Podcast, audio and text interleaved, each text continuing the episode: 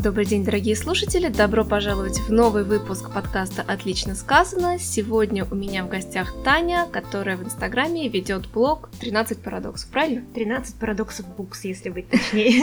13 парадоксов букс. Твой блог посвящен отзывам на книжки, так? Отзывам на книги, обзорам на книги, обзорам новинок в основном. Ну и он такой тематический немножко, то есть про фэнтези, про мистику, про фантастику. Такой немножко мрачноватый. Я все время пытаюсь его сделать чуть-чуть помрачнее, а у меня все фотографии какие-то светлые, но вместе с тем а, больше такой жанровый. Угу. Ну, в общем, слишком, слишком много жизнерадостности на твой вкус, да? Ну, как-то так получилось, да, что я на самом деле человек а, сама по себе достаточно позитивный, я оптимист по жизни, но с детства меня почему-то тянет на мрачнятинку, поэтому я уже решила не сопротивляться и читать, смотреть то, к чему душа, лежит. Да, да, да. Понятно. Ну а так вообще расскажи себе в паре предложений, где училась, кем работаешь, такую а, базовую информацию. Да, конечно, я училась а, в Липецком государственном техническом университете. Это немножко иронично, потому что я гуманитарий до глубины души, угу. но я заканчивала социологию. Очень интересная профессия, очень многие потом спрашивают вообще, что это такое. По специальности я не работала ни разу в своей жизни, ни одного дня. Я очень много перепробовала всяких сфер деятельности. Я была администратором, я работала в рекламе первое время, а, я работала помощником руководителя, ассистентом клиентом, я работала в банках и в медицинских клиниках. Ну, в общем, это были очень долгие поиски себя для того, чтобы вернуться опять в рекламу. И сейчас я работаю в маркетинге, я SMM-специалист. здорово. Это, наверное, очень помогает тебе в ведении блога. Я бы сказала, что, наверное, ведение блога мне помогло а. в том, чтобы стать SMM-специалистом, да. Вот. Ну, я рада, что все так получилось. Какая была первая книга, которая тебя поразила до глубины души? Возможно, именно она привила тебе интерес к мистике или фэнтези? Или это было что-то не в этих жанрах? Вообще, если говорить про то, что бы мне могло привить интерес к мистике и фэнтези, наверное, ни одна книга, да, как-то не повлияла на выбор. Как я уже говорила, я этим интересуюсь с детства. Я не знаю, откуда это взялось. Это были просмотры секретных материалов, там где-то по ночам, потом страшные сны и все остальное. Я, мне кажется, сейчас уже такие фильмы не буду смотреть, как, какие я смотрела в детстве. И, честно, я не знаю, откуда это взялось, поэтому как-то не было такой ни книги, ни какого-то такого момента в жизни, который угу. мне бы дал э, толчок именно в этом ключе. Но книгу вот я могу вспомнить, наверное, э, Дэниел Кис «Цветы для Элджернона». Угу. Это, ну, многие относят к мягкой фантастике, угу. то есть там есть какие-то фантастические допущения, но это не, ну, жанр ее не твердая научная фантастика, угу. не мистика, ничего из этого. Ту книгу я могу запомнить, вот я очень быстро забываю то, что читаю, там буквально угу. через месяц, мне угу. кажется, я могу уже заново перечитывать и также удивляться. Но «Цветы для Джернона» э, это стало вот э, такой книгой, которую я помню до сих пор. Я читала ее, наверное, лет 10 назад, а может быть даже больше, mm-hmm. но я до сих пор помню, что там происходило. Я помню даже, наверное, ее больше по эмоциям, которые она вызвала. И у меня такое с литературой на самом деле бывает редко. Когда ты много читаешь, то понимаешь, что уже что-то тебя так впечатлить не может, как если бы ты читал реже. Поэтому, ну вот это, наверное, один из таких прям поворотных моментов mm-hmm. моей читательской человеческой жизни. Понятно. Но у меня похожая история была вот с книжкой, которую, если вдруг э, где-то кто-то на просторах интернета спрашивает, посоветуйте книжку прочитать, угу. у меня это книга Йена Бэнкса «Шаги по стеклу». Я ее очень-очень угу. люблю, но при этом я ее читала всего один раз, почему-то второй раз у меня до нее руки так и не дошли, но она на меня произвела очень большое впечатление, и я даже не могу сказать конкретно, чем она произвела угу. на меня большое впечатление, но я ее прям обожаю-обожаю. Многие люди в юности, некоторые даже уже во взрослом возрасте пишут фанфикшн по своим любимым произведениям. Uh-huh, uh-huh. У меня даже бывшая коллега, она писала кандидатскую диссертацию по фанфикшну. себе. Я оттуда узнала, что такое омегаверс. Лучше бы не знала. Вот как ты вообще думаешь, фанфики это вещь для всех или это все-таки какая-то Подростковая литература, когда вырастаешь, писать, читать ее уже стыдновато. Писала ли ты сама когда-нибудь фанфикшн? Я никогда не писала ничего масштабного. Максимум, что я могла написать, это какой-то пост в Инстаграм для блога, там для своего блога, по работе что-то. Я писала пресс-релизы, я писала какие-то статьи даже. Но чтобы что-то сесть и написать полномасштабное, я до сих пор не знаю, как люди это делают, как писатели это делают, откуда они берут идеи, каким образом у них вообще это все происходит. Мне кажется, если я сяду что-то писать, я буду месяц будет смотреть на чистый лист, и на этом все закончится. Как в Спанч Бобе, такая вот с вензелями буква «Д» и пустой лист. И все, да, мне кажется, это ступор, просто, ну, мне стыдно было бы написать какую-то книгу, которая была бы скучной, наверное, ну, не знаю, просто когда э, много читаешь, к этому как-то по-другому относишься, понимаешь, наверное, что с тебя, ну, спрос, что ли, больше. Угу. И, честно сказать, фанфики я никогда не читала, у меня вообще очень сложные отношения с продолжениями книг, у меня даже с циклами очень сложные отношения, даже если мне первая книга цикла очень понравилась, далеко не факт, что я возьмусь за вторую, я не знаю, с чем это связано, может быть, там с тем, что когда они выходят, там постепенно уже забываешь, что в первой книге угу. было, а, может быть, из-за того, что я как раз забываю быстро, о чем была речь, мне придется перечитывать первую книгу, первую часть, чтобы понять, что во второй происходит. А если уж говорить про фанфики, то э, никогда у меня, честно говоря, не было интереса к ним в плане не написать, не прочитать. Но угу. вместе с тем я прекрасно понимаю людей, которые их пишут, э, в том смысле, что, ну, когда ты что-то прочитал, и вот из тебя это вот так и лезет, тебе хочется поделиться с кем-то, но у меня это заканчивается тем, что я просто пишу отзыв для того, что, ну, как знаешь, вот есть хэштег э, в Инстаграме, мир должен знать, что я читаю, и мир должен знать, что я думаю о том, что я прочитала, поэтому очень хочется этим поделиться. Если кому-то э, хочется поделиться этим именно так, то есть написав какое-то продолжение там или какой-то спин может быть, этой mm-hmm. истории, почему нет? Э, мне кажется, это без возраста, без э, пола, без профессии. Другое дело, что, наверное, чем старше мы становимся, тем нам немножко, ну, как-то боязно выражать себя. Mm-hmm. Мы уже думаем, что сейчас вот мы напишем какую-то ерунду, это в конце концов взрослый человек, зачем мне все это надо? Зачем а я буду писать о том, что Гарри Поттер влюблен в Драго да, Малфоя, да, да, да, да, да, вообще кому это все, да, в конце концов.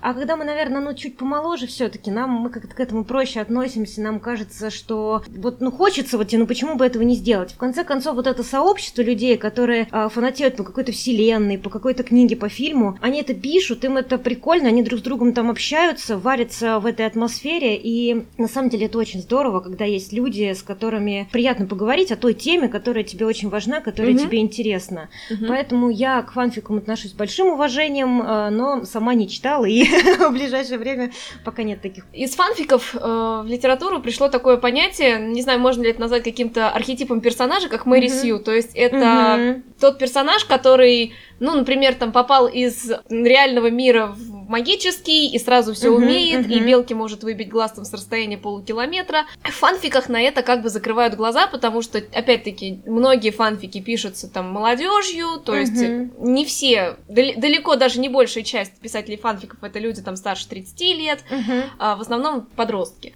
Архетип Мэри Сью, он встречается и в литературе. Да. То есть, понятное дело, что часто он еще и критикуется. Очень есть ли какие-то, есть ли какие-то книги, где Мэри Сью это, ну, нормально воспринимается? Я, честно говоря, таких книг не припомню. Такие герои, они все-таки часто действительно среди читающего сообщества вызывают какую-то негативную реакцию. А, если такая героиня, это прям главная героиня, и приходится ее терпеть всю книгу, ну, как правило, а, наверное, ну, все-таки нет. Но, может быть, есть люди, вот, которые любят читать какую-то романтическую фантастику.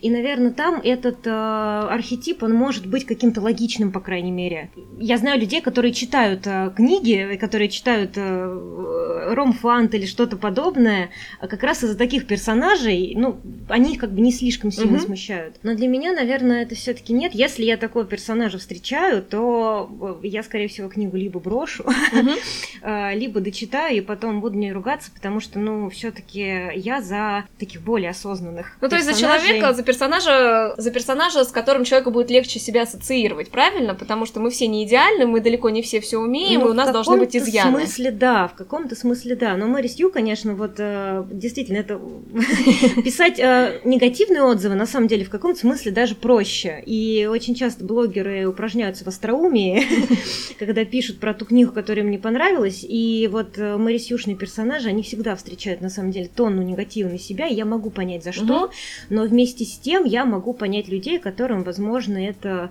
ну, может, им даже и нравится читать об этом, чтобы там лишний раз повозмущаться, там, подсокать языком, может быть, сказать, как хорошо, что вот э, там я не такая или у меня таких знакомых нет. Ну, как бы имеет место быть, но, как мне кажется, в читательском фанатском сообществе не встречает какой-то особо, особого отклика, кроме негативного. Но вот для тебя рецепт идеальной книги в чем заключается? Это должен быть какой-то по-особому закрученный сюжет, или это должен быть какой-то архетип персонажа, который лично тебе близок, или это должен быть свежий взгляд на какую-то проблему или явление? Что такое идеальная книга для тебя? Если говорить лично для меня, то мне кажется, вообще для любого читателя идеальная книга это та книга, вот от которой ты получаешь то, что ожидал.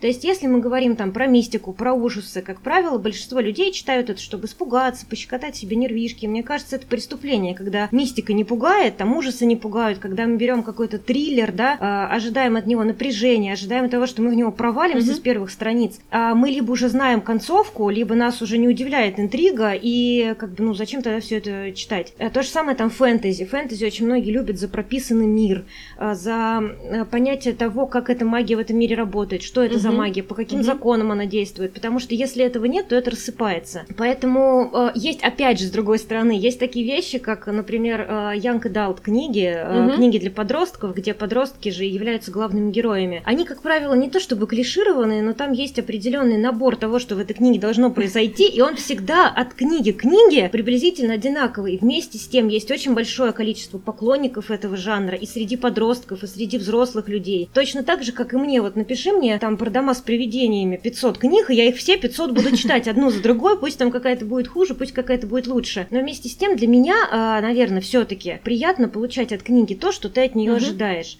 Ну и, конечно, свежий взгляд на что-то, это всегда приятно, потому что книг сейчас создается очень великое множество, очень много повторяющихся идей. Угу. Конечно, когда есть какой-то свежий взгляд там на проблему, какие-то герои оригинальные, оригинальный мир, опять же, оригинальная концовка, то это всегда заметно, это всегда приятно, потому что так читать интереснее. Ну да, я согласна, потому что классическая фэнтези, ну то, что уже считается классикой фэнтези, угу. сейчас воспринимается намного тяжелее. Я вот в одном из своих предыдущих выпусков, где у меня в гостях была статья для журнала «Мир фантастики» Даша Беленкова, я затрагивала эту тему, что, например, книга «Дракон осенних сумерек» Маргарет Уэйс, которая uh-huh. считается уже чуть ли не классикой жанра фэнтези, uh-huh. потому что она вышла тогда, когда она должна была выйти, когда как раз была вся вот эта героика. Uh-huh. Она сейчас уже воспринимается очень плохо. Может быть, конечно, это потому, что я повзрослела, и я тоже стараюсь искать что-то новое в литературе. Uh-huh. Но я открыла эту книжку, и я вижу прям то, что у нас э, азбука прямо видеоигр, азбука фэнтези, то, uh-huh. что воин, он сильный, немного тупой, uh-huh. маг, он немножко старый и какой-то там э, уже с немножко полетевшей кукушкой, вор, он обязательно плутоватый, не обязательно совсем какой-то добрый, и все это просто уже не воспринимается, это такой вот, ну как засахарившийся мед, наверное, можно uh-huh. употребить, но удовольствия от этого не будет. Нет, бывает такое, что мы из книг вырастаем каких-то, да, и я поэтому даже боюсь иногда перечитывать, uh-huh какие-то книги, потому что я помню, как они меня впечатлили, мне не хочется разочаровываться второй раз. Пусть вот у меня останутся те впечатления, какие у меня первый раз от них получились, и все. А, и в том числе, да, конечно, литература тоже развивается, она не стоит на месте, так же, как и наше время на месте угу. не стоит. У нас что-то появляется новое, у нас как-то и герои меняются, и само фэнтези тоже меняется, и не только фэнтези, наверное, угу. очень многие жанры. И, конечно, иногда то, что писалось раньше, кажется немножко наивным, может быть, э, немножко тем, что мы уже там где-то видели, немножко угу. Несерьезно к этому относимся, но это нормально.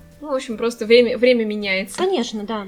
А, касательно вот того, что ты затронула, касательно законов, по которым работает мир. А, есть такое понятие, как фантастические допущения. Угу. Я в свое время писала диплом по Дюне, поэтому я этот вопрос прям очень сильно прорабатывала. Писатели-фантасты и литературоведы, они формулируют разные степени допущений. Угу. Некоторые люди относятся к, к допущениям с неприязнью и говорят, что если что-то не подчиняется законам реальной физики, то оно не имеет права на существование. Угу. Как ты к этому относишься? Вот к допущениям фантастики нужны они, не нужны? Ну, начнем с того, что есть жанр твердой фантастики, есть жанр мягкой фантастики. В твердой фантастике обычно какие-то допущения, которые тяжело объяснить логически, да, или которые автор хотя бы не может сам объяснить то, что он придумал. Но это одна история. Другое дело мягкая фантастика. Там, конечно, уже больше простор для творчества, и допущения могут быть, э, ну вот просто автору захотелось вот так вот сделать, и как бы, ну он особо этого не объясняет. Угу. Тут самое главное, чтобы чтобы это допущение органично вписывалось э, в сюжет, в книгу, чтобы оно не выглядело каким-то вот нелогичным совсем. Потому что иногда бывает, что, например, в том же фэнтези автор показывает, как магия работает, например, в начале, а mm-hmm. в конце она у него вообще работает по-другому. И он даже вот не, не трудится сказать ничего по этому поводу, просто ему захотелось, ему нужно было, чтобы это сыграло на поворот сюжета именно mm-hmm. так. И, конечно, читатель э, думает, что его держат за дурака, потому что ему либо ничего не объясняют, либо объясняют вначале э, по одному, а в итоге получается по-другому. И ты знаешь, есть тоже э, всякие разные книги, в которых там вначале ты читаешь первые 10 страниц и думаешь, ну что за бред, ну такого вообще быть не может, mm-hmm. ерунда какая-то. Но буквально на 50-й странице тебе уже кажется это настолько логичным, что как будто бы действительно какой-то просто параллельный мир, mm-hmm. и там все так логично устроено, там тот же самый э, вокзал потерянных снов в Чайном Евеле. Я когда читала первые, э, вот я говорю, наверное, страниц 100, я думаю, что я никогда в жизни к этому не привыкну, это просто какой-то набор, я не знаю, под чем нужно быть для того, чтобы такое писать. Те же самые даже есть какие-то классические э, книги, там, где, я не знаю, на первых 10 страницах тебе представляют пришельца в виде какой-то травы разумной, и ты думаешь, да ну, ерунда какая-то, а к концу этой книги ты уже боишься в окошко посмотреть, потому что кто его знает, что там этот одуванчик вообще про тебя думает, и тот ли он, который был раньше. Поэтому я к э, допущениям фантастики отношусь э, очень хорошо, потому что твердая научная фантастика не совсем мой жанр, я читаю ее по настроению, когда у меня есть желание и силы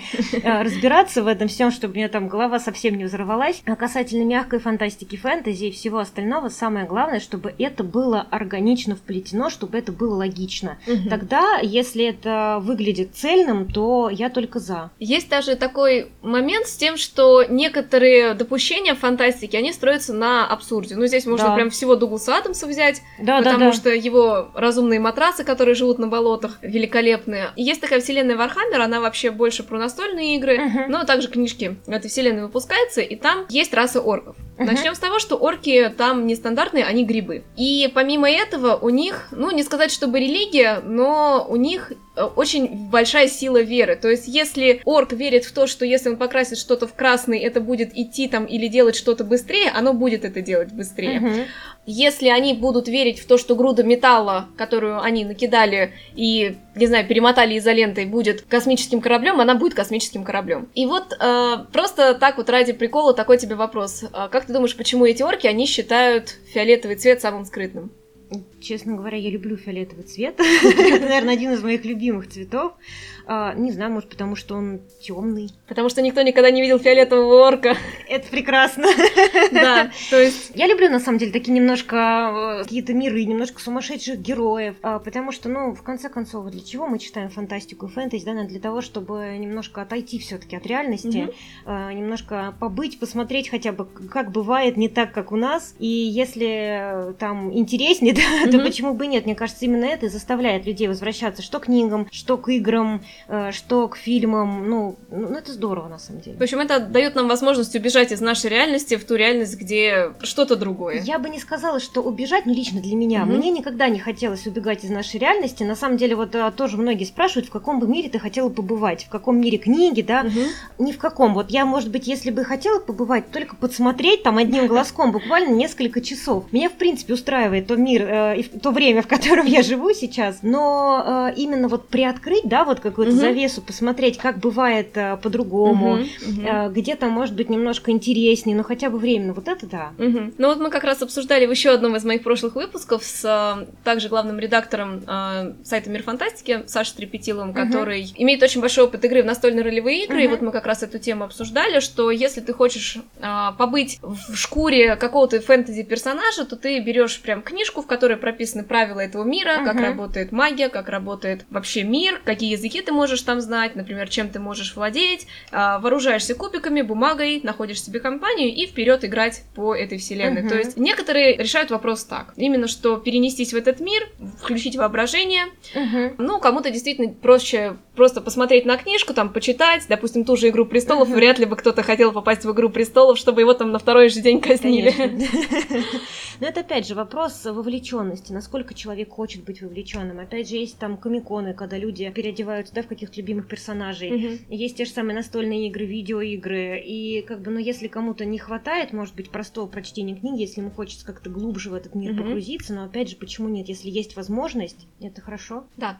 По поводу российской фантастики. Читаешь mm-hmm. кого-нибудь? Как вообще относишься к отечественной фантастике фэнтези? Вот тоже в книжном сообществе в последнее время тенденция начала меняться. То есть, если год назад, два года назад к современным русским авторам это даже не касаемо фэнтези и фантастики относились с большим предубеждением, то сейчас ситуация немножко меняется. И я на самом деле уважаю, что классиков э, на нашей фэнтези и фантастики, там тех же самых Стругацких, я читала их немного, э, но вместе с тем испытываю большое уважение к этим авторам. Та же самая э, Мария Семенова, угу. это, ну, это прекрасно. Марина Сергея Дьяченко, прекрасные абсолютно фэнтези книги, очень проработанные миры, ничего плохого про них сказать не могу. А сейчас современные авторы тоже на самом деле держат планку, то есть они не пишут хуже, чем а, зарубежные. Mm-hmm. Может быть, их выпускают не в таких больших объемах. Вместе с тем, я читаю их, а, я сейчас не смотрю даже особо на того, а, кто эту книгу написал, русский он автор, не русский автор, потому что ситуация действительно изменилась, и есть даже издательства, которые выпускают прям целыми сериями подростковую какую-то фантастику именно русских авторов. У нас сейчас есть очень много премий, где э, русские авторы, опять же, ну, соревнуются, да, может, могут получить какой-то опыт, э, могут получить э, контракт с издательством для того, чтобы их напечатали. И на самом деле очень радует, что ситуация меняется. У меня прям в последний год, наверное, было несколько книг, которые мне прям очень понравились. И какая-то вот гордость за угу. наших авторов все равно возникает из-за этого. Поэтому я всеми руками за и стараюсь их поддерживать хотя бы тем, что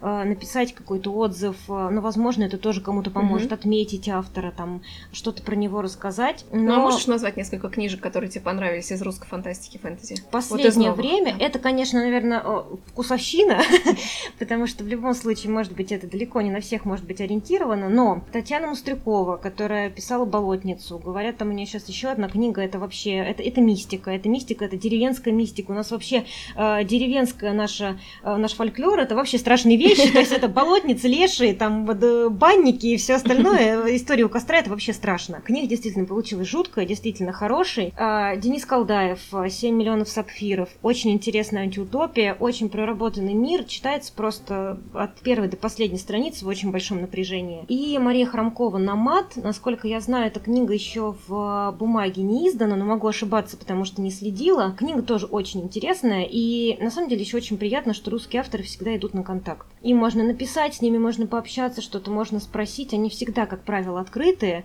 и готовы к диалогу, поэтому я желаю им удачи. Это прям искреннее пожелание. Касательно тех авторов, которые, допустим, издаются самостоятельно своими силами, не под маркой какого-то издательства, угу. или которые публикуются в интернете, писал ли тебе кто-то из них с просьбой, не, мог бы ты, не могла бы ты прочитать мое произведение, угу. оценить? Были у тебя такие случаи? На самом деле, а, мне писали очень много авторов, и, как правило, я всегда смотрю именно на аннотацию. А сейчас уже есть, наверное, какой-то такой читательский опыт, который позволяет уже по аннотации определить приблизительно, ну хотя бы тебе понравится mm-hmm. эта книга или нет. По этой причине я не всегда беру. Раньше, когда вот я только начинала вести блог, я соглашалась на чтение любых книг. Мне казалось это очень почетно, когда mm-hmm. автор обратил на меня внимание и хочет со мной поделиться этим. Ему, возможно, интересно мое мнение. Сейчас э, из-за нехватки времени, опять же, из-за уже какого-то читательского опыта, я выбираю только те книги, которые, как ну, мне кажется, мне должны понравиться. Mm-hmm. И здесь уже не важно, а, сам издат это, или книга, которая недавно издана, авторы угу. тоже очень часто сотрудничают с блогерами в этом отношении. Но сам издат я не очень люблю брать только по одной причине, потому что для меня очень важен визуал профиля. Я угу. стараюсь делать красивые фотографии. На фотографиях все-таки бумажные книги выглядят более привлекательно, чем э, книга, там, которая с обложкой на телефон сфотографированная. Но, конечно, это не, не основное препятствие. То есть, если автор мне напишет, я пойму, что эта книга мне действительно может быть интересна, как правило, я ее возьму. Угу. Тем более, что сейчас сейчас авторы уже не сотрудничают в таком ключе, когда просят написать только хорошее, им действительно интересно мнение. Плюс я сейчас сотрудничаю с несколькими издательствами, которые присылают книги на обзор. И там э, очень много издается, опять же, авторов э, наших, русских. И как, ну, чаще всего это бывает подростковая литература, но mm-hmm. не всегда. Тем не менее, когда я вижу, опять же, что эта книга меня заинтересует, я всегда ее беру на почитать и э, ну, это здорово. Вот как раз плавно пересекли к следующему вопросу. Бывает такое, что сейчас некоторые издательства, не знаю, добросовестные, недобросовестные, mm-hmm. но они аннотацию прячут внутрь книги, и когда mm-hmm. ты берешь книгу на полке в книжном магазине, смотришь на нее, то ты видишь просто восторги из разряда «Господи, 10 из 10, New York mm-hmm. Times Magazine». Mm-hmm. А, но при этом внутри может оказаться что-то совсем не подходящее под эту оценку. Uh-huh. Ты, когда выбираешь книги на обзор, ну, ты уже сказал, да, ты ориентируешься на аннотацию, uh-huh. ну, а если вдруг спонтанно ты оказалась в книжном магазине, ты, у тебя, допустим, у тебя ограничено время, ты не будешь гуглить аннотацию, на uh-huh. что ты обратишь внимание при выборе книги? Я хочу сказать, мне кажется, человек, который зайдет в книжный магазин, и если он не читает постоянно, если он, допустим, там просто выбирает, ну, вот захотелось ему, uh-huh. да, он там в поездку книгу выбирает, к примеру, мне кажется, он просто сойдет с ума от обилия э, новинок, авторов серий, обложки сейчас просто потрясающей красоты, и далеко не факт, что под этой обложкой, как вот ты говоришь, может скрываться что-то интересное. Я не то чтобы на аннотации обращаю внимание, просто я постоянно отслеживаю новинки, mm-hmm. я э, смотрю, что у издательств выходит. Я уже более-менее ориентируюсь в сериях. Есть издательства, которые выпускают только фэнтези и фантастику, есть издательства, которые выпускают только Young Adult. Э, есть, опять же, ну, как я уже сказала, серии какие-то, и некоторые серии там бывают явно провальные, некоторые серии бывают явно качественные, и сами издательства туда ставят только те книги, в которых они уверены. Угу. Когда ты постоянно в этой теме, когда ты постоянно отслеживаешь, смотришь, следишь, то сейчас уже у меня не может быть спонтанной покупки, по которой я могу, э, я какую-то книгу возьму и не пойму, о чем она, я не пойму, что это. Скорее всего, я даже где-то ее уже видела. Угу. Поэтому это раньше у меня было, где-то лет 5-7 назад, когда я скупала все подряд. Вот новинки, вот обложка мне понравилась, какое-то предложение в аннотации мне понравилось, я все брала, это по принципу бери, потом разберемся. И все это оседало на книжных полках, оно до сих пор там сидит угу. еще не прочитанным. И насколько раньше я гребла все подряд, настолько сейчас я тщательно подхожу к э, выбору того, того, что я буду читать. И отзывы в магазине, на самом деле, точнее, даже не отзывы в магазине, а отзывы на книгах, вот как ты говоришь, это, конечно, очень агрессивный маркетинг, и бывает такое, что эти отзывы не имеют никакого отношения к действительности. До сих пор у нас есть книги, которые очень агрессивно пиарятся. Это рассылка массовая блогерам, у которых очень много подписчиков. Это постоянное вот мелькание где-то. И даже бывает иногда попадешься, да, вот на эту ловку. У меня такое было буквально недавно. Я знала, что книга мне не понравится. Я чувствовала, что это не мое, но я взяла ее даже не потому, что мне ее навязали, а потому что мне хотелось составить собственное мнение о книге, но потом я уже по прочтении думаю, кому вообще я сделала лучше этим.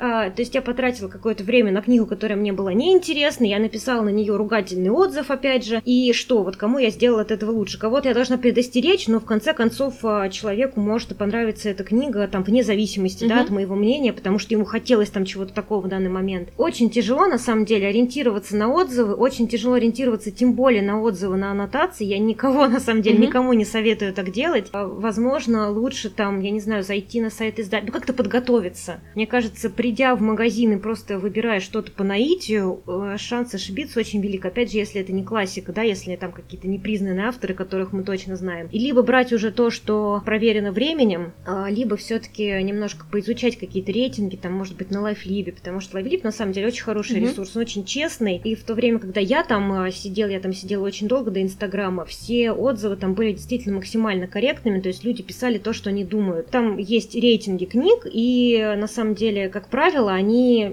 достаточно правдивые. Mm-hmm. То есть э, меня обычно LifeLib в этом отношении не подводил никогда. Ну, либо выбирать просто по наитию, и там уже как повезет. Но вот у меня такой вопрос, э, связанный, наверное, как раз с выбором по наитию. Mm-hmm. Он заключается в том, что у нас есть такая тенденция, наверное, что издатели не выходят за рамки уже принятого, вот что касается оформления обложек. То есть угу. Такой пример приведу в Твиттере, недавно видела обложку какой-то из книг Уильяма Гибсона за рубежом uh-huh, uh-huh. и обложку Уильяма Гибсона у нас в России. Uh-huh. То есть у нас в России это такое стандартное, прям фан... обложка российской фантастики. Uh-huh. То есть ее по-другому не назовешь. Где там какой-нибудь герой с пистолетом, на фоне какая-нибудь девушка, какие-нибудь еще там люди, объекты набросаны. То есть uh-huh. вот настолько стандартно, насколько это возможно. В то время как э, за рубежом эта книжка издавалась как загрузочный экран. То есть у нее было оформление, то есть там кружочек вот этот загрузочный и размытое лицо женщины на фоне. То есть это смотрелось очень свежо, интересно и зная, что Уильям Гибсон такой уже устоявшийся автор, опять-таки, чуть ли не отец science fiction а, Мгм. киберпанка, Да, если да, да. быть точнее, да, то человек, просто посмотрев на эту обложку, не прочитав, кто автор, он бы прошел Мгм. мимо. Хотя это мог бы быть, ну, какой-то новый бестселлер от Уильяма Мгм. Гибсона. Все-таки киберпанк сейчас тема очень популярная. Вот как ты думаешь, почему у нас не хотят выходить за эти рамки? А, На самом деле, как мне кажется, это не всегда так. У нас иногда бывают такие случаи, когда наша обложка даже привлекательнее, чем зарубежная. А, Бывает такое, что есть серии с очень страшными обложками, просто какими-то катастрофическими, но там э, издаются потрясающие авторы Мгм. с потрясающими произведениями. Если не знать, что они там есть, их никогда в жизни не возьмешь.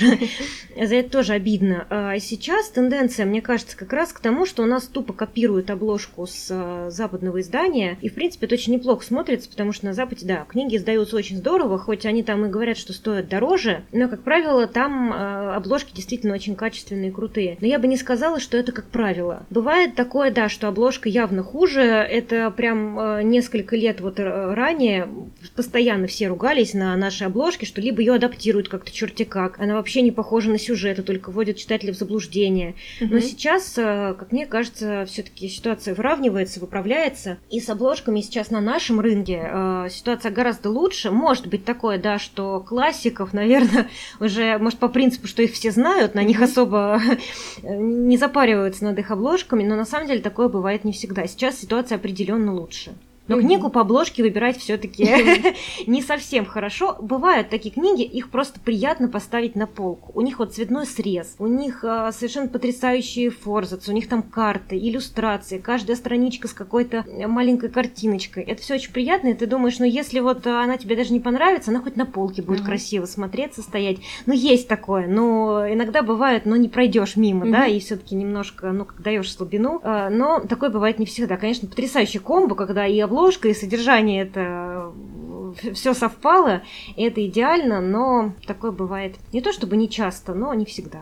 А касательно тех книжек, которые хорошо бы смотрелись на полке, Мгм. понятное дело, они копятся. Учитывая, Конечно. сколько а, у тебя выходит обзоров на книги, у тебя Мгм. уже, наверное, их накопилось большое, большое количество. Да. Ты их все хранишь или передариваешь, или куда-то отдаешь, или они вот все у тебя? А, Я очень легко расстаюсь с книгами, которые мне не понравились, даже с теми книгами, которыми у меня есть сомнения, то есть там понравилась она мне или нет, буду ли я ее перечитывать или нет, скорее всего. У меня просто мама работает в библиотеке, она всю жизнь там проработала, и в этом смысле мне проще. Я все те книги, которые мне не понравились, я отдаю в библиотеку. Мгм. Мне кажется, это очень неплохой выход из ситуации, потому что, ну, продавать э, прочитанные книги мне как-то не позволяет совесть. Иногда бывает, что вроде бы читаешь э, аккуратно, а издание такого качества, что обложка просто рассыпается Мгм, после мгм. прочтения. Ну, совесть не позволяет ее куда-то дальше отправить, даже там подарить, я не знаю, кому-то. Знаю, что некоторые устраивают э, giveaway, розыгрыши с прочитанными уже книгами. Тоже не могу так делать, даже если она прочитана один раз и аккуратно, и с ней все хорошо, ну, не позволяет мне совесть так себя вести. То есть э, продавать, отдавать, ну, как-то не совсем э, мой способ. Э, Раньше я пробовала обмениваться книгами по книгообмену. Неплохая, на самом деле, затея, но если у тебя есть очень много времени всем этим заниматься, сейчас такого нет, к сожалению, и я как легко книги покупаю, то есть мне никогда не бывает жалко денег на книги. Если я вижу какое-то красивое издание, например, там по Кингу, одному из моих любимых авторов, то я всегда ее возьму, пусть она стоит 2000, пусть она стоит там, я даже не буду э, дожидаться ни черных пятниц, ни скидок каких-то. Если мне хочется, я это куплю, но точно так же я легко расстанусь с книгой, которая мне не зашла. Я, честно, даже не вижу смысла их копить. Они действительно копятся очень быстро, очень много книжных полок уже в доме. Иногда эти книги там на полу где-то, на столах лежат, просто в каких-то стопочках таких. Это на прочтение, это отдать, это не знаю что, это новое, просто хочется их там пощупать еще лишний раз на них посмотреть, порадоваться. Поэтому, ну, не вижу смысла захламлять все. Мгм. Вот ты как раз упомянула Стивена Кинга. Мы, Мгм. мы должны были обсудить еще один вопрос, но я думаю, что мы так плавно от Стивена Кинга все-таки уже да. перейдем, да, обратно к Мгм. этому вопросу. Естественно, как бы кто не знает Стивена Кинга? Все Его, знают. его читают все, его читают еще вот у нас с 90-х. Я помню, когда мне было лет, наверное, 5-6, я подходила к маминому книжному шкафу, открывала, брала книжки, читала аннотацию, мне становилось жутко, и я ставила ее обратно, потому что я знала точно, что я пока это читать не буду. Я тоже как бы очень люблю Стивена Кинга, это, наверное, моя такая литература на случай, когда мне очень хочется почитать, но я не знаю, что. Это беспроигрышный... Это всегда работает. Да, это для меня вот беспроигрышный вариант. И я хотела тебе такой вопрос задать, больше даже не про самого Кинга, а про его сына Джозефа, который пишет под псевдонимом Джо Хилл. А, насколько их корректно между собой сравнивать? Это все-таки сын не вышел из тени отца, или все-таки это два человека с разным писательским стилем, и мы должны их воспринимать как отдельных авторов и их произведения как отдельные друг от друга произведения? Я думаю, все-таки тяжело быть Джо Хиллом, потому что если уж ты решил писать, то в любом случае как-то там кем не назовись, да, что Джо Хиллом, что еще кем-нибудь, все равно все рано или поздно поймут, что ты сын Стивена Кинга, и сравнения, они неизбежны. У меня с Джо Хиллом, на самом деле, отношения складываются не так радужно, как э, с его папой, мастером ужасов. Я читала одну его книгу, которая мне понравилась, это «Коробка в форме сердца», угу. и дальше все. Одну книгу я не дочитала вообще. Сборник рассказов «Хорошая погода», вроде бы с ним все нормально, но почему-то продолжать не хочется. Я не могу сказать, что у Кинга у самого все произведения я люблю, но, по крайней мере, ни одно из них я не бросила на полпути. Угу. И э, сравнивать-то их, конечно, можно до бесконечности, но дело в том, что э, стиль написания у них все равно разный. Я не думаю, что Джо Хилл делает это специально для того, чтобы не быть похожим на знаменитого папу. Пишет как вот, ну, как ему хочется. Mm-hmm. Чувствуется, что это достаточно искренне. Писать он на самом деле умеет. А другое дело, что, ну, мне не хочется говорить, что он не дотягивает, да, потому Но что чего-то не хватает, ну, да? это другое, mm-hmm. это другое. Просто, ну, Стивен Кинг это Стивен Кинг, и как бы то ни было, очень многие пишут ужасы, очень многие пишут мистику, очень многие пишут психологичные ужасы и мистику. Но так как пишет Кинг, это, я не знаю, может, это какой-то жизненный опыт. А, может быть, это просто такой талант, вот вскрывать какие-то потаенные страхи, которых вот ты уже сам про них забыл, а они вот откуда-то потом появляются. Джо Хилл, возможно, и не стремится делать так же, для того, чтобы как раз не уподобляться, угу. да, чтобы еще, еще больше его не сравнивали с а, отцом. Он пишет по-другому, его книги другие. Я не то чтобы, э, не могу сказать, что я их не люблю, просто это не совсем мой автор, наверное, без привязки к Стивену Кингу или там кому-то еще, ну просто у нас с ним отношения складываются. Он неплохой автор, я не могу сказать, что он пишет плохо, но здесь, наверное, все-таки на любителя. Кстати, у Стивена Кинга еще один сын есть, его зовут Оуэн Кинг, да, и они э, со Стивеном Кингом написали недавно книгу «Спящая красавица», мне кажется, там год назад она вышла, и отзывы на нее такие, ну, не очень, на самом деле, оптимистичные. Э, не знаю, что в этом сыграло, у меня эта книга есть, я ее пока не читала, э, но я вообще Кинга стараюсь читать очень дозированно, потому что у меня книжное похмелье потом, я не могу никак от этого избавиться, мне надо что-то либо опять Кинга продолжать читать, а потом это пресытиться уже просто невозможно, но обычно приходится брать какой-то перерыв для того, чтобы немножко успокоиться, Можно воспринимать это кингоголизмом. Можно, я думаю, да. Но у меня на самом деле похожее остались впечатления от Джо Хилла, и у нас недавно с супругом был марафон фильмов с Дэниелом Рэдклиффом, uh-huh, и как uh-huh. раз он снимался в экранизации романа Джона Хилла «Рога». «Рога», да, я не читала их, кстати, но... Я вот их читала, uh-huh. и у меня что при просмотре фильма, что при при чтении книги остались одни и те же впечатления, то есть сюжет технически интересный, uh-huh. что у главного героя вырастают рога, которые вроде бы все окружающие видят, но тут же про них забывают, и они начинают ему вываливать просто все свои потаенные мысли, uh-huh. потому что родители его не очень любят, что там доктор, к которому он пришел на прием, хочет трахнуть свою медсестру, uh-huh. все такое. Но при этом все равно чего-то не хватало. Uh-huh. То есть, когда читаешь произведения Кинга, все-таки, да, опять-таки не всегда, опять-таки не все его произведения заходят, но ты читаешь, и ты ощущаешь какое-то вот, ты проникаешься ситуацией. Это правда. А вот у Хилла как-то ты читаешь, ситуация интересная, то есть uh-huh. мистика есть, интрига есть, uh-huh. а как-то все-таки вот, ну, не захватывает. Ту же коробку в форме сердца. Я прочитала, но я не помню, о чем там речь я вообще тоже. шла. А, единственное, что я помню, это то, что там главный герой же он престарелый рокер, или там из да. метал-группы, да, да, и то, что он встретил бабушку своей напарницы, ее звали там Аризона, по-моему, угу. и он переживал, что это была какая-то его любовница, и что, может быть, это его напарница, напарница его внучка. А я это помню, все, что я помню только то, что он заказал себе что-то с доставкой, по-моему, призрак он себе заказал. То ли он купил его, то ли он знал, что это был призрак. Мне кажется, он все-таки знал. Но сейчас мы так вот потихоньку соберем сюжет воедино, вспомним, о чем была книга. А, но вместе с тем, да, но я вообще книги быстро забываю, как я уже говорила, но ну что-то, да, вот что-то все-таки. Э, Джо Хилл, конечно, ну, ну это невозможно, чтобы его не сравнивали с Кингом, это, ну никуда от этого не деться, и, конечно, хотелось бы, чтобы все-таки он был отдельно, да, какой-то отдельно стоящим автором, не, независимо от э, дяди Стивена, но тем не менее это неизбежно, когда, когда ты пишешь при таком отце, хочешь не хочешь, тебя будут с этим с ним сравнивать. Но здесь уже, ну, не все должны быть такие талантливые, и потому-то он Стивен Кинг и Стивен Кинг, что он такой один. Сколько у нас авторов в мистике, сколько авторов э, в ужасах, и есть действительно хорошие, но Кинг-то это все таки Кинг. Угу, это наш батя. Да. А, касательно как раз разговора про детей знаменитых отцов. Угу. Если мы говорим о писательстве, то, допустим, сын Герберта Фрэнка дописывал Дюну угу. и писал по ней еще кучу всяких материалов. А, сын автора Колеса времени, Роберт Джордан, да, по-моему, да, да. его звали, угу. он дописывал Колесо времени. Может быть, сейчас Мартин покинет нас и будут дописывать за него Игру престолов угу. по его черновикам. Как ты думаешь, достойны ли эти продолжения вот именно родительского стиля, то есть многие там ругаются на то, что писал сын Герберта uh-huh. Фрэнка, что это все вообще не то, что он там все поперепутал, uh-huh. а, или все-таки мы должны сказать им спасибо за то, что они вообще взяли и закончили эту историю. Ну, если вот лично про меня говорить, я бы, наверное, сказала спасибо все-таки. Это понятно, это очень труд такой тяжелый, да. Я не думаю, что кому-то из них было легко дописывать произведения, которые они изначально не писали, и понятное дело, что точно такими же они не будут. Но вместе с тем, вот когда вот эти вот монолитные, да, произведения, там вот э, Роберт Джордан, опять же, да, вот там Дюна, ну, очень много почитателей у них, и что делать, если человек, ну, не успел вот дописать, да, ну, не хотелось бы, чтобы эти труды пропали зря, все таки наверное, это делается больше из уважения, не для того, чтобы э, там продать э, как можно больше экземпляров, да, но просто хотелось бы, чтобы это завершилось, чтобы труды зря не пропали. И э, понятное дело, да, что в любом случае, ну, так не будет, так как э, изначальный автор писал, в любом случае написать невозможно. Но я призываю, наверное, к этому относиться с пониманием, как-то все-таки, если человек действительно старался, это чувствуется, если он пытался разобраться в этом вопросе, если он пытался сделать настолько хорошо, насколько он мог, то, наверное, все-таки это имеет место быть, и как-то нужно, наверное, все-таки, да, к этому относиться ну, с большим позитивом, с большим пониманием. Угу. А вообще вопрос э, еще такой. Современная литература, она торт или не торт? Или все-таки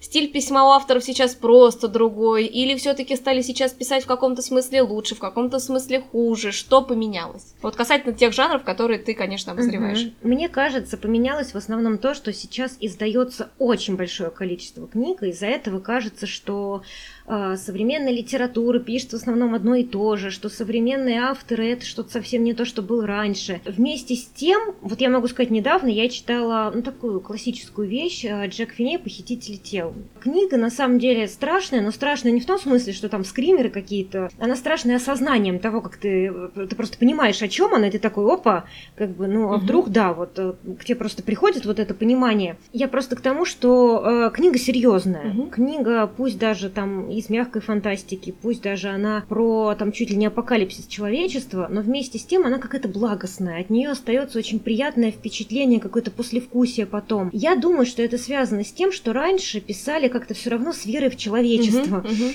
То есть та же самая э, книга «Похитители э, тела», она заканчивается очень нелогично. Сейчас про нее бы сказали, что это слитый конец, и вообще она здесь, э, ну, не дотянул автор. Он не то чтобы не дотянул, он оставил надежду. Все равно вот он настолько верил в людей, э, что это через всю книгу это чувствуется. Угу. Та же самая дверь в лето Хайнлайна. Да очень много книг, вот, которые брать это классика фантастики. Тот же самый, э, тот же самый Гарри Гаррисон. Ну, угу это писалось как-то с, ну, с какой-то добротой, наверное. Это чувствуется, это приятно читать, даже несмотря на то, что тебя это пугает, но читать приятно. Сейчас, э, наверное, фантастика, фэнтези, э, мистика пишется, ну, с как-то с какой-то более жестокостью, что ли. То ли мы уже с того времени верили, верили в человечество, уже перестали это делать, потому что видим, сколько не верь, ничего не меняется. И сейчас очень часто пишут э, про то, что хоть бы там прилетели инопланетяне, уже не знаю, хоть хоть что-нибудь бы изменилось в этом мире. Сейчас все более жестче. Э, как-то люди, ну, те, которые пишут, уже не так сильно верят в человечество, наверное.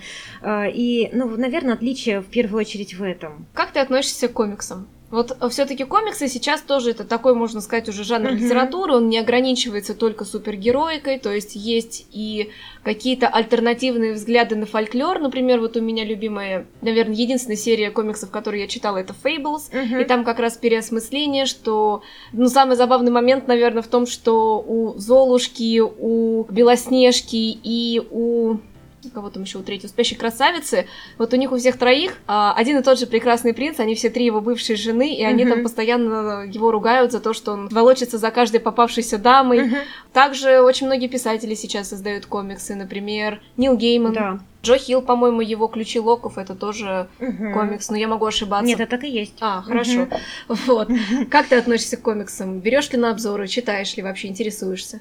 Мне комиксы на обзор на самом деле не предлагали еще ни разу, потому что это все-таки не совсем тот жанр литературы, которым я интересуюсь. У меня с комиксом отношения очень странные. Я когда беру и читаю, я понимаю, что мне ну, что-то не то. То ли я не могу в эту историю провалиться, то ли моё, моя картинка в голове, мой внутренний голос не согласен с тем, что я вижу в этой книге. Может быть, я как-то вижу это по-другому. Но мне читать тяжеловато. Мгм. Вместе с тем э, проходит какое-то время, я думаю опять на те же ключи локов, потому что вот по аннотации, по какому-то внутреннему чутью, это то, что мне должно Мгм. понравиться. Но до сих пор я вот никак их не беру, потому что, ну, сколько вот я не бралась за комиксы, я не могу припомнить ни одного, который меня поразил бы, я сказала, вот теперь я буду читать комиксы чаще. Все-таки, наверное, это не совсем мой жанр.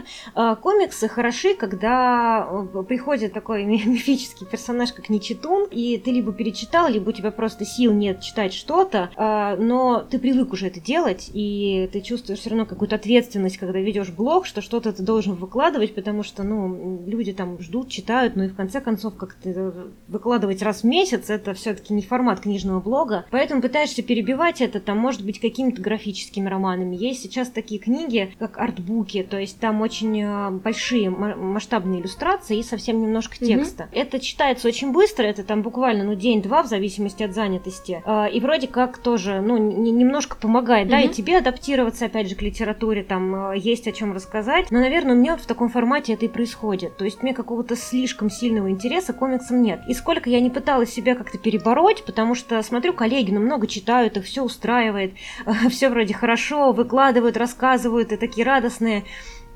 Но сейчас уже думаю, ну зачем я буду мучиться, если вот, ну, ну не совсем это мой жанр, и ладно.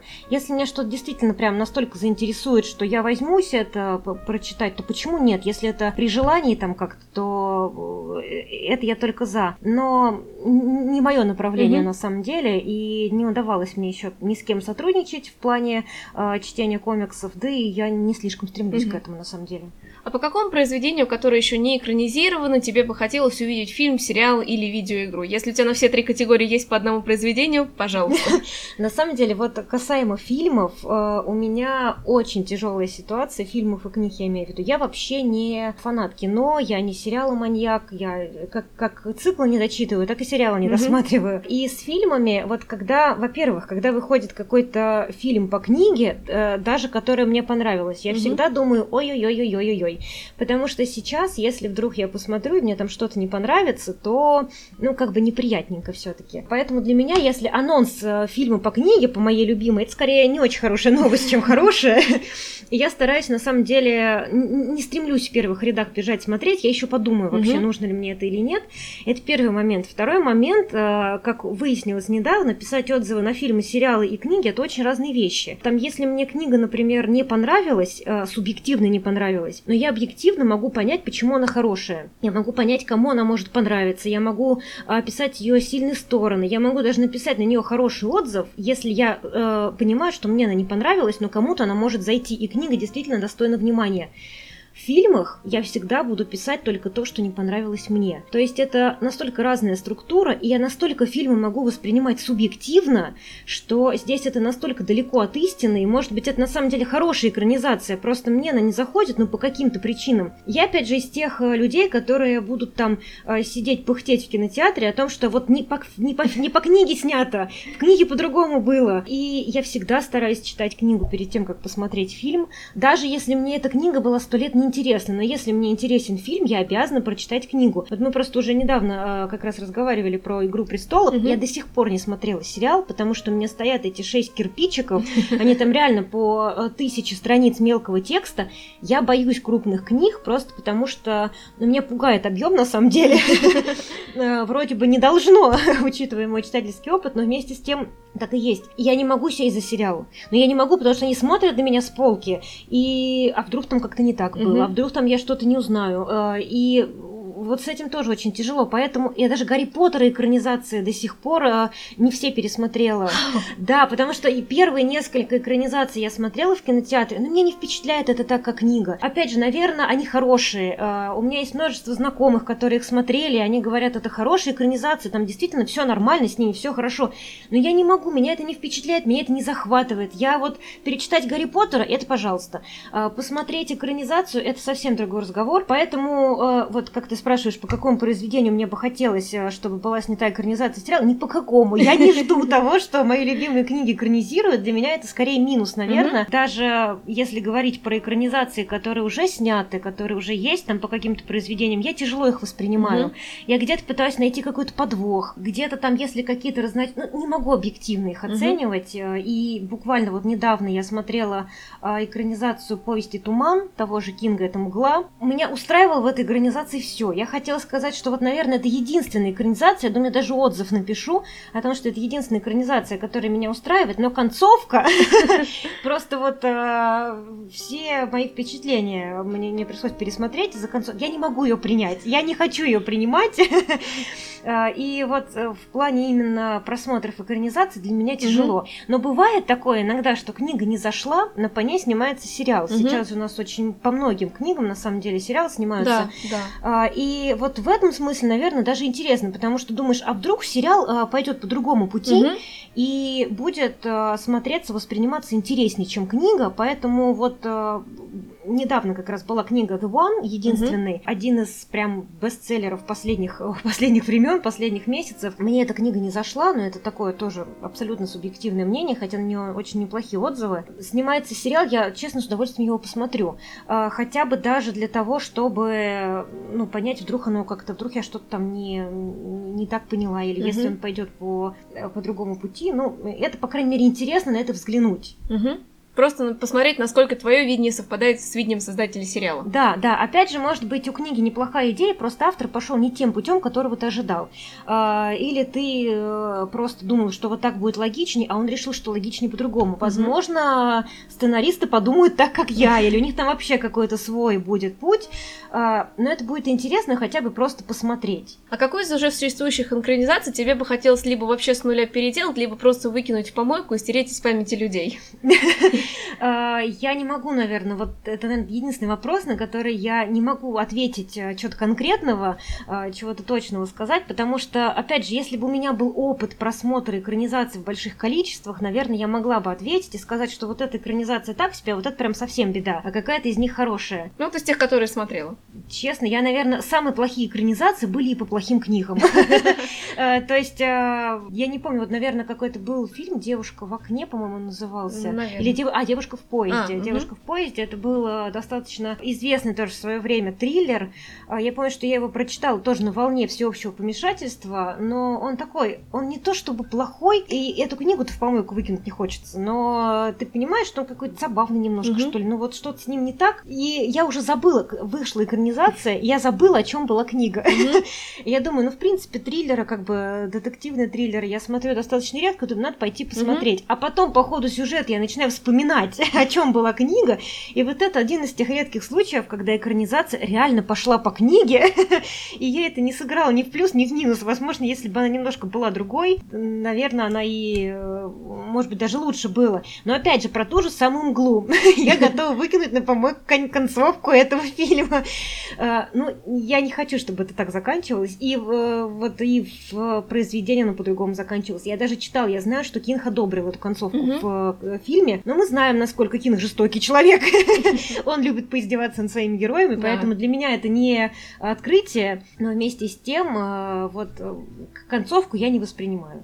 На этом, я думаю, мы можем и закончить. Таня, большое Пожалуйста. спасибо тебе за беседу. Я была очень рада слышать тебя у себя в гостях. Кстати, вполне буквально, потому что это первый выпуск э, подкаста, который мы пишем вживую, поэтому, возможно, он будет чуть-чуть отличаться от предыдущих, но это, опять-таки, неплохо и нехорошо, это просто факт. Так что большое спасибо еще раз тебе за беседу. Поговорить про книжки я всегда за, если что вживую, что где-то в комментариях, что э, в сообщениях, поэтому это, это просто приятный день сегодня был, на самом деле, приятная беседа. Ну и, естественно, я ссылку на твой блог я оставлю в описании подкаста. Подкаст будет доступен на достаточно большом количестве сервисов, поэтому кое-где, возможно, кто-то и напишет пару ласковых. Отлично. Читайте, пожалуйста, читайте больше, читайте то, что вам интересно, чтобы вам хотелось их обсуждать, писать фанфики, писать отзывы. Так что всем книг. Если вам понравился данный выпуск, не забудьте вступить в сообщество подкаста «Отлично сказано ВКонтакте», ссылка на которое находится в описании. А если вы слушаете этот выпуск в iTunes, мне будет очень приятно увидеть ваши оценки и комментарии. До новых встреч!